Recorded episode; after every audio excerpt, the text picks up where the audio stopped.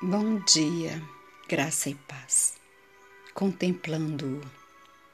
Olhai para mim e sede salvos, vós todos os termos da terra, porque eu sou Deus e não há outro. Isaías 45, verso 22. Para satisfazer os reclamos da lei, nossa fé tende a apoderar-se da justiça de Cristo, aceitando-a como nossa justiça. Mediante a união com Cristo, mediante a aceitação de Sua justiça pela fé, podemos ser habilitados para fazer as obras de Deus e ser cooperadores de Cristo.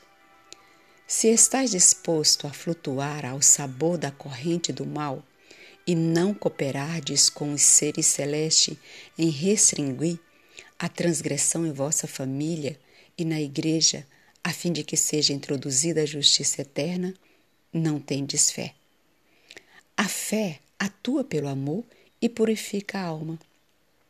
Pela fé, o Espírito Santo opera no coração para lhe criar a santidade. Isto, porém, não pode ser feito a menos que o agente humano coopere com Cristo.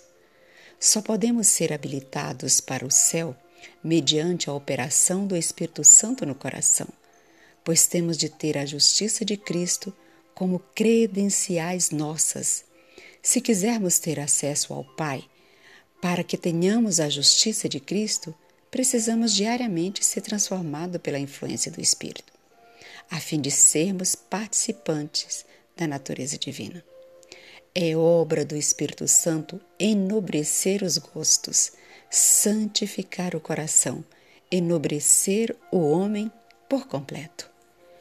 Que a alma olhe para Jesus. Eis o Cordeiro de Deus que tira o pecado do mundo. João 1, verso 29.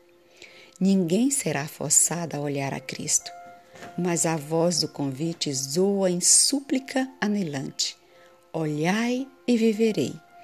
Olhando a Cristo, veremos que seu amor é sempre paralelo que ele tomou o lugar do pecador culpado e lhe imputou sua justiça imaculada.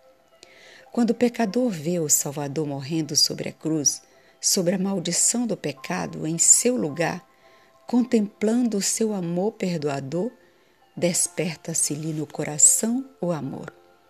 O pecador ama Cristo, porque Cristo o amou primeiro, e o amor é o cumprimento da lei. A alma arrependida reconhece que Deus é fiel e justo para nos perdoar os pecados e nos purificar de toda injustiça. 1 João 1, verso 9.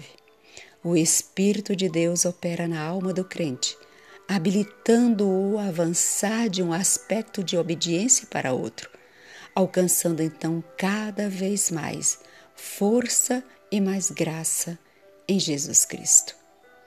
Amém.